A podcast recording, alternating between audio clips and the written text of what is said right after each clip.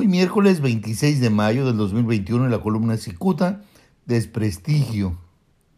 Relajadísima porque las campañas políticas le quitaron fugazmente los molestos reflectores, la titular del Seguro Social de Baja California, Desiree Garnaga Durante, ya no haya cómo callar a los indignados empleados que constantemente truenan por sus abusos. En diciembre pasado, Cicuta refirió que a muchos trabajadores integrados al programa Estatuto los presionan para que renuncien y así colocar personas dispuestas a entregar parte de su salario en efectivo.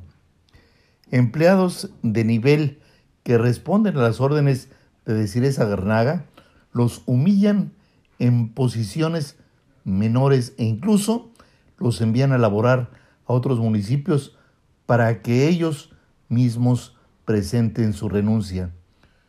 Con la anuencia de Zagarnaga, contratan a personas dispuestas a cobrar sin trabajar, pero aceptar repartir en efectivo una buena parte de su sueldo.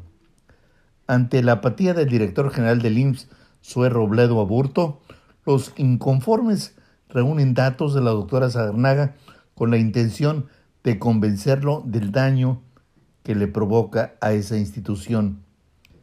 Hace unos días circularon un documento donde señalan que antes de su arreo Baja California, la señora Zagarnaga fungía como asesora del director general de pensiones civiles Alberto Herrera González. Trabajadores de esa dependencia le pidieron en aquel entonces al gobernador Javier Corral la destitución de Herrera González y de su asesora de Ciresa Garnaga. Según los empleados, el contador Herrera y su equipo Zagarnaga demuestran eh, soberbia desmedida y un alto grado de ignorancia en la representatividad de la institución. Precisamente los empleados de esa institución em, allá en Chihuahua denuncian despidos injustificados, lo mismo que sucede en Baja California. En el documento referido, cuya copia obra en poder de Cicuta, los inconformes divulgan una fotografía que muestra a la doctora Zagarnaga en un evento público del gobernador de aquel entonces de Chihuahua, César Duarte.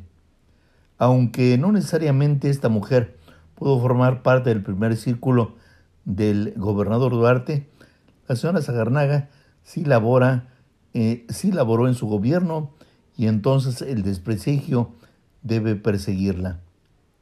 Muchas gracias, le saluda Jaime Flores.